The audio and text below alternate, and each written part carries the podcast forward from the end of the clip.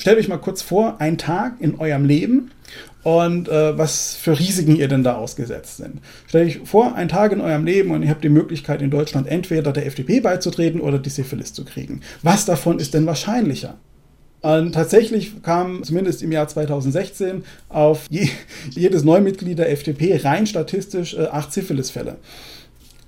Keinerlei Korrelation natürlich.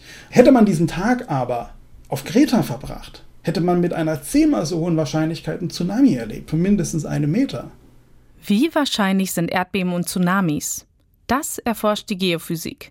Und heute soll es genau darum gehen, das Risiko von Naturkatastrophen für die Menschen. Synapsen.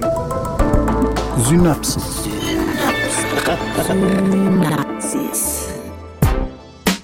Science Slam.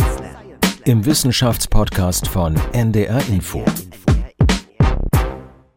Hi und schön, dass ihr dabei seid. Willkommen bei der dritten Staffel unseres Science Slams im Podcast. Wieder treten sechs Slammerinnen und Slammer mit Vorträgen aus ihrem Forschungsgebiet gegeneinander an. Und am Ende seid ihr gefragt, denn dann könnt ihr abstimmen, wer hat euch überzeugt. Ich bin Maja Bachtjarewitsch. Ich moderiere die Synapsenfolgen, in denen wir jedes Mal in ein anderes wissenschaftliches Thema eintauchen und euch akustisch mit an die Orte nehmen, an denen Forschung passiert. Die hört ihr immer im Wechsel mit dem Science Slam. Jetzt also mache ich die Bühne frei für einen Wissenschaftler und sein Forschungsthema. Lasst uns beginnen. Heute im Ring Andreas Schäfer, Geophysiker am Karlsruher Institut für Technologie.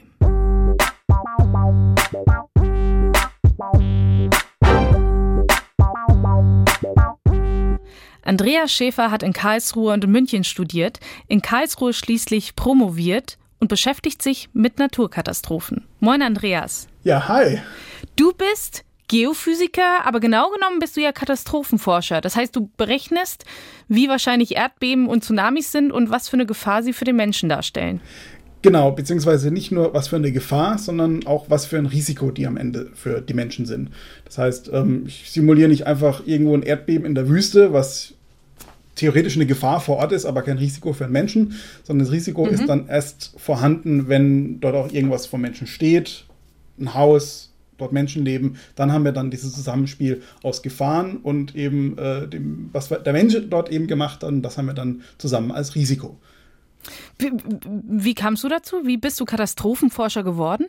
Ähm, ich bin da so ein bisschen reingerutscht, weil ich habe eigentlich gar nicht erst in der Richtung studiert. Ich bin eigentlich Bauingenieur und bin dann in die Geophysik hm. reingegangen, um ein bisschen die Erde zu verstehen. Heute äh, sage ich gerne flapsig, ich habe erst gelernt, wie man äh, Häuser baut und nach wie sie kaputt gehen. Konsequenter Werdegang. das heißt, du hast Bauingenieurwesen studiert und danach dann erst Geophysik. Genau, also ich bin wirklich ganz klassischer Bauingenieur. Ich habe gelernt, wie man Häuser aus Beton baut. Mein Bruder hat mich immer liebenswerterweise Betoningenieur genannt und ähm, bin dann, ich war 23, so ein Diplom zu machen, da wollte ich nicht unbedingt direkt auf den Bau gehen und weil mich dieses Thema äh, Erdbeben und Naturkatastrophen auch durch einen Hiwi-Job damals schon fasziniert hat, dachte ich mir, ja, warum eigentlich nicht nochmal äh, studieren? Ich hatte auch einen, äh, angenehmerweise auch schon einen Nebenjob zu dem Zeitpunkt, das heißt, es hat auch ganz gut funktioniert und bin dann so an dem Themenbereich hängen geblieben und seitdem gucke ich mir, was wie, wie, wie, so Erdbeben und Tsunamis die Landschaft umgraben.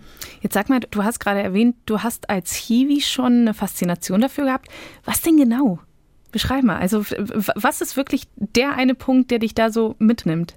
Ich glaube, das einschneidende Ergebnis war der Tsunami 2011. Mhm. Weil das war eine der ersten großen Katastrophen, die man mehr oder minder live im Fernsehen mitverfolgen konnte. Das waren ja extrem krasse Bilder. Und äh, zufällig gab es dann zwei Wochen später wurde direkt ein Seminar rund um diesen Tsunami ausgerichtet, mhm. ähm, der eben die, die, die, die, auch die theoretischen Fragestellungen da auch rum mal angeguckt hat, wie funktionieren Erdbeben etc. Und da habe ich mich einfach reingesetzt, weil es mich äh, interessiert hat. Und am Ende hatte ich dann den Hiwi-Job dann davon und habe mich dann mit Erdbeben in, in Deutschland auseinandergesetzt. Damals noch mehr aus der Sicht von einem Bauingenieur, eben was für Schäden dabei entstehen. Und da bin ich dann hängen geblieben und habe mich dann halt auch noch mit, den, mit der Geophysik auseinandergesetzt. Das heißt auch nicht nur, wie macht ein Erdbeben Schäden an einem Gebäude, sondern auch, wie funktioniert das Erdbeben dahinter eigentlich, was, was sind die Bodenbewegungen und aus dem Erdbeben ist dann später dann noch das Interesse zum Tsunami an sich gekommen, über den ich promoviert habe. Und so war das dann am Ende ein Kreis, der sich geschlossen hat. Mhm. Gelingt das gut, sich da wirklich nur auf diese Zahlen zu konzentrieren und alles andere, was an Leid und sowas an Menschlichkeit dranhängt, da auszublenden? Mal so, mal so. Ähm, also die meisten mhm. Sachen, die man sich anschaut, sind dann doch zumindest räumlich weit weg. Also ist ein Vulkan in Tonga oder ein Erdbeben in Indonesien, das ist weit weg. Ich gucke mir da dann zwar auch manchmal wirklich sehr intensiv Satellitenbilder an, um eben dann die, die Schäden zu rekonstruieren. Wo das aber nicht mehr funktioniert hat, war dann letztes Jahr beim Ahrtal Hochwasser, äh, wo ich dann mhm. auch, glaube innerhalb von zwei Tagen über 20 Stunden nur damit zugebracht habe, Videoausschnitte und Fotos dann auf Karten einzutragen, um die Überflutungsfläche zu rekonstruieren. Und das, das, das hat mich schon sehr mitgenommen, weil die Häuser, die da zerstört wurden, das, das, das hätte auch mein Elternhaus sein können. Die sehen nicht groß anders mhm. aus. Und da ist dann diese äh, emotionale Ferne auch einfach nicht mehr möglich aufrechtzuerhalten. Also man versucht natürlich immer objektiv an den Forschungsgegenstand heranzugehen, auch wenn dabei äh, leider auch viel Leid äh, immer mit verbunden ist. Aber als das dann mehr oder weniger fast vor der eigenen Haustür äh, stattgefunden hat, ich meine, von Karlsruhe in die Eifel ist es jetzt auch nicht so weit. Ähm, ja, da, das hat mich schon betroffen gemacht. Ja, und vor allem nach dem Hochwasser im Ahrtal haben wir ja hier besonders erlebt, wie wichtig da Wissenschaftskommunikation ist. Ich bin also gespannt auf deinen Science Slam Andreas Schäfer über das Ende der Welt und andere Alltäglichkeiten. Ringfrei ja, vielen Dank. Wir haben gerade gehört, dass wir Menschen von verschiedenen Naturkatastrophen betroffen werden können. Genau die sind mein Forschungsgegenstand. Und was das sein können, das können natürlich Erdbeben sein, wir haben über Tsunamis gesprochen, da fallen aber auch äh, Hangrutsche Vulkanausbrüche, Hurricane, Trockenheiten oder manchmal auch verrückte Autokraten. Und die Frage ist natürlich, was macht eine Naturkatastrophe am Ende zu einer Naturkatastrophe?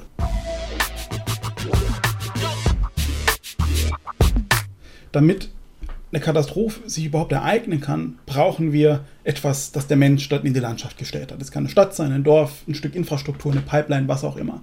Wir nennen das dann im Fachjargon die Exposition. Das heißt, wir müssen vor Ort sein, wo was passieren kann. Und da muss sich natürlich auch irgendwas ereignen. Es muss eine Gefahr bestehen, beispielsweise durch ein Erdbeben, weil wir auf einer Verwerfungslinie, auf einer Kontinentalgrenze gebaut haben. Und das, was wir dort in die Landschaft gesetzt haben, oder die Menschen, die dort leben, müssen auch vulnerabel sein. Das heißt, sie müssen von der Gefahr betroffen werden und dann halt im schlimmsten Fall zu Schaden kommen. Und diese Mischung ergibt dann am Ende das Risiko, wo wir dann am Ende von einer Naturkatastrophe sprechen.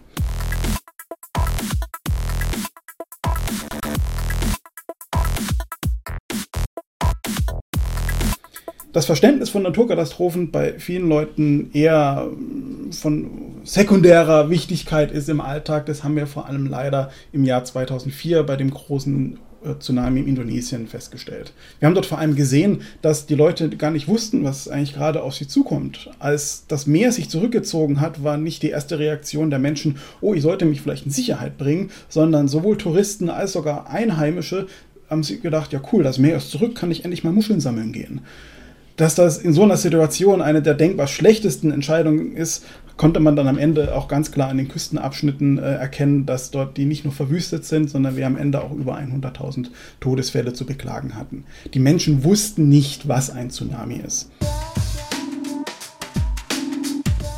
Heutzutage ist der Begriff Tsunami eigentlich nicht mehr aus der Sprache wegzudenken. Er wird in allen möglichen anderen äh, Kontexten mittlerweile verwendet. Das liegt auch letzten Endes daran, dass wir in den letzten Jahren verhältnismäßig häufig Tsunamis hatten. Wir hatten 2004, wie gesagt, den großen im Indischen Ozean. Wir hatten zwei äh, größere Tsunamis in Chile und wir hatten auch noch den großen Tsunami 2011 in Japan. Heute wissen wir, was ein Tsunami ist. Vor 2004 wussten die meisten Menschen das nicht. Woran lag das? Wenn wir in die letzten Jahrzehnte zurückschauen, stellen wir fest, dass die letzten großen Tsunamis in den 40er, 50er und 60er Jahren sich ereignet haben. Und wir wissen das aus, äh, gerade auch aus der deutschen Politik, dass man innerhalb von wenigen Jahrzehnten äh, sehr wichtige Elemente unserer Geschichte unter Umständen dann doch verdrängen oder vergessen kann. Und wenn das schon bei wenigen Jahrzehnten der Fall ist, wie ist es dann, wenn die letzten Tsunamis Jahrhunderte zurückliegen? Wenn wir in die Menschheitsgeschichte zurückschauen, stellen wir fest, dass die meisten Küsten äh, der Erde, sei es im Nordwesten der USA, vor der Küste von Portugal und Spanien oder im Mittelmeerraum, sich schon schwere Tsunamis ereignet haben. Teilweise wissen wir von diesen äh, Tsunamis nur aus geschichtlichen Überlieferungen, aus Erzählungen der, der Indianer oder ähm, aus irgendwelchen Aufzeichnungen aus der Antike. Und aus diesen Informationshäppchen und dann auch noch wissenschaftlichen Ausgrabungen, zum Beispiel vor den Küsten, versuchen wir dann das Gesamtbild dieser Katastrophen zusammenzusetzen.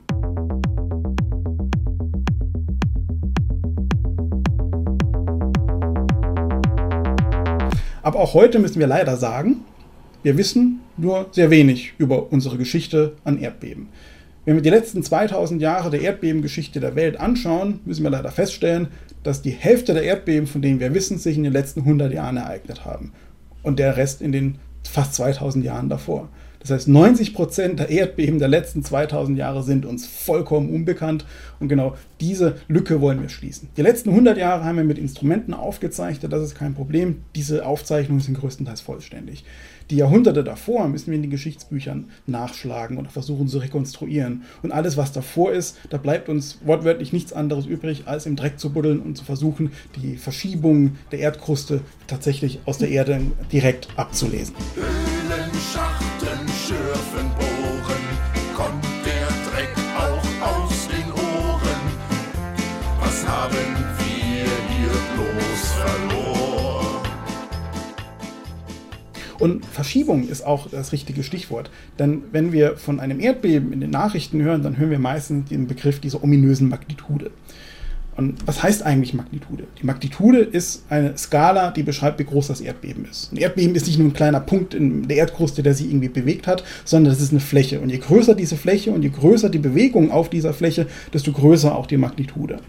Und diese Magnitude, die skaliert nicht linear. Das heißt, ein Erdbeben der Magnitude 2 ist nicht doppelt so groß wie ein Erdbeben der Magnitude 1.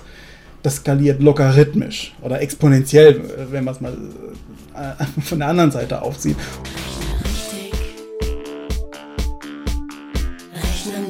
Und exponentielles Wachstum wissen wir aus der äh, Pandemie. Das ist für manche Leute dann doch ein etwas sehr abstraktes. Im Fall von einem Erdbeben ist da ein Faktor 32 dazwischen. Das heißt, ein Erdbeben der Magnitude 3 ist schon tausendmal stärker als ein Erdbeben der Magnitude 1.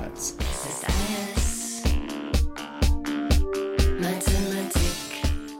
Um sich das mal so halbwegs bildlich vorzustellen, stell dich mal vor, ein Erdbeben der Magnitude 1, das wäre so kalorientechnisch wie ein Apfel. Dann ist ein Erdbeben der Magnitude 2, wären schon zweieinviertel Pizzen, also mein Abendessen. Oder ein Erdbeben der Magnitude 3, das wären schon 100 Big Macs, 524 Chicken McNuggets und ein Beilagensalat. Also das skaliert in unglaublichen Geschwindigkeiten. Aber von wie viel Energie reden wir hier eigentlich? So ein Erdbeben der Magnitude 0,3. Das hat etwa so viel Energieoutput wie eine handelsübliche Handgranate. Man kennt das vom Reichsbürger nebenan. Aber diese, diese Erdbeben der kleinen Magnitude 0,3 bis, bis Magnitude 1, 2, das ist der, der, der Puls der Erde. Wir haben solche Erdbeben teilweise täglich vielfach, gerade an den Vulkanen, aber wir zeichnen das auch praktisch weltweit an allen äh, aktiven Zonen auf. Wo es dann für mich tatsächlich interessant wird, das ist dann so eine Größenordnung Magnitude 5,6. Das hat dann schon den Energieausstoß von einer Atombombe. Und solche Erdbeben haben auch schon in Deutschland Schäden verursacht. 1978 hat zum Beispiel so ein Erdbeben mit einer Magnitude von ca. 5,6 äh, schwere Schäden auf der Schwäbischen Alb zur Folge gehabt. Und was macht man 1978, wenn sich sowas ereignet? Man schreibt natürlich die, die Erdbebennorm entsprechend um, damit wir zukünftig besser auf Erdbeben vorbereitet sind. In der Nähe meiner Heimatstadt hat sich 1728 ein Erdbeben ereignet. 1728 denkt man natürlich nicht daran, eine neue Ingenieursnorm zu verfassen, sondern damals hat man so in weißer Voraussicht, dass sich ja bloß kein weiteres Erdbeben ereignen darf, erstmal einen Brunnen gebaut, einen Brunnen geweiht dem heiligen Alexius als Beschützer der Stadt. Naja, ähm, bisher hat sich da kein weiteres Erdbeben ereignet. Wo es dann aber für mich als Tsunami-Forscher besonders interessant wird, das sind dann die sogenannten Starkbeben. Die größten Erdbeben, die wir auf der Erde kennen, zum Beispiel das Erdbeben von 1964 in Alaska, das Karfreitagserdbeben, hat eine Magnitude von 9,2 gehabt. Das hat wortwörtlich die komplette Landschaft umgegraben. Da haben wir Bewegungen von mehr als 10 bis 20 Metern. Und auf einer Länge von Hunderten von Kilometern. Also man muss sich mal vorstellen, da geht ein Ratsch quer durch Deutschland von Flensburg bis nach Garmisch-Partenkirchen und einfach mal die, die eine Hälfte um 20 Meter in die eine Richtung versetzt. So viel Bewegung, so viel Energie wird dabei freigesetzt und das sind dann auch die Erdbeben, die dann einen Tsunami zur Folge haben. Aber wenn wir von Bewegung auf so einer riesigen Bruchfläche reden, dann ist diese Bewegung nicht gleichförmig. Das heißt, wir haben nicht hier 600 Kilometer langer Bruch und dieser bewegt sich exakt 10 Meter auf dieser ganzen Fläche. Nee, das ist mal mehr, mal weniger. Das können in manchen Bereichen nur vielleicht ein halber Meter sein und in anderen Stellen sind es dafür 60 Meter. Das heißt, äh, das ist ungleichförmig verteilt. Und das bedeutet auch, dass, obwohl die Magnitude gleich ist, das Erdbeben und der Tsunami, die da rauskommen, vollkommen unterschiedlich sein können. Das heißt, auf den ersten Blick ist, sehen vielleicht Boris Johnson und Donald Trump sich unglaublich ähnlich, aber der eine ist dann doch dann eher das kleinere Übel, während der andere äh, ganze Landstriche überfluten könnte. So kann man sich in etwa das Spiel mit diesen Bruchmechanismen vorstellen, wie viel Variabilität da drin sein kann, obwohl auf den ersten Blick Magnitude und Ort ja eigentlich vollkommen identisch sind.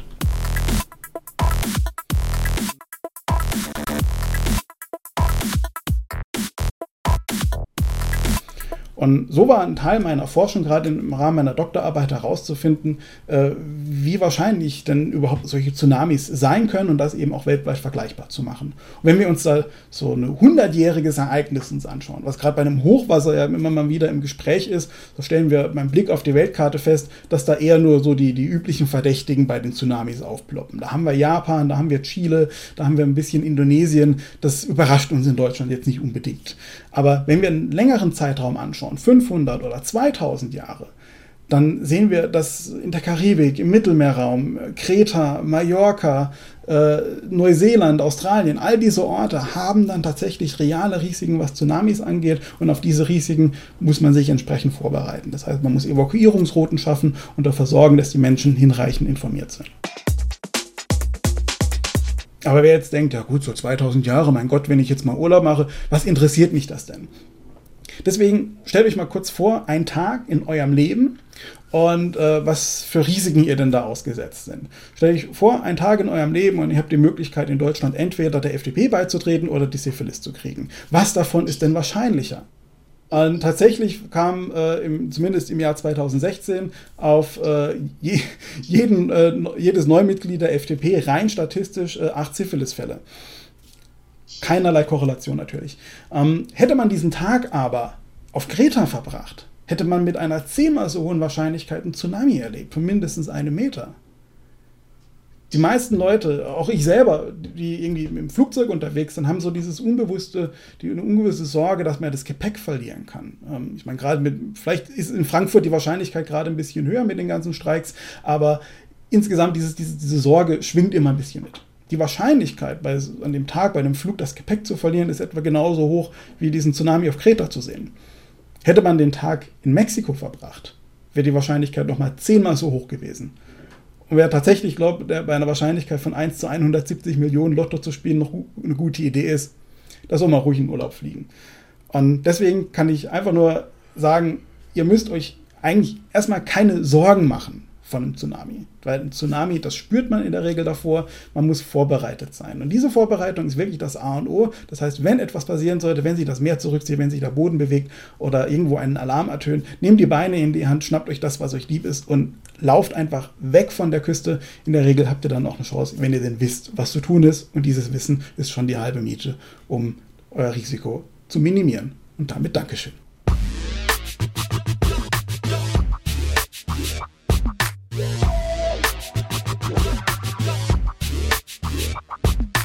Vielen Dank, Andreas Schäfer vom Karlsruher Institut für Technologie. An dieser Stelle noch einmal der Hinweis. Äußerungen der Wissenschaftler und Wissenschaftlerinnen im Podcast Science Slam geben deren eigene Auffassung wieder. Der NDR macht sich Äußerungen zum Thema nicht zu eigen.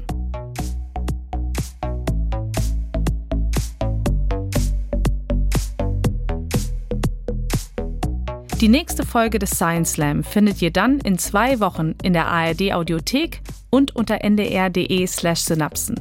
Dort könnt ihr übrigens auch am Ende der Staffel abstimmen für euren Lieblingsslam. Dieser Science Slam entsteht übrigens in Kooperation mit Julia Offe. Sie organisiert von Hamburg aus bundesweit Science Slams und den Link zu ihren Veranstaltungen, den findet ihr auch unter ndr.de/synapsen. Wenn ihr Feedback habt, Fragen, Lob oder Kritik, dann schreibt uns eine Mail an synapsen.ndr.de. In der nächsten Woche geht es erstmal wieder weiter mit einer Synapsenfolge in gewohnter Form. Ich bin Maja Bachtjarewitsch. Ich freue mich, wenn ihr das nächste Mal wieder dabei seid. Bis dann. Tschüss. Synapsen Science Slam, ein Podcast von NDR Info.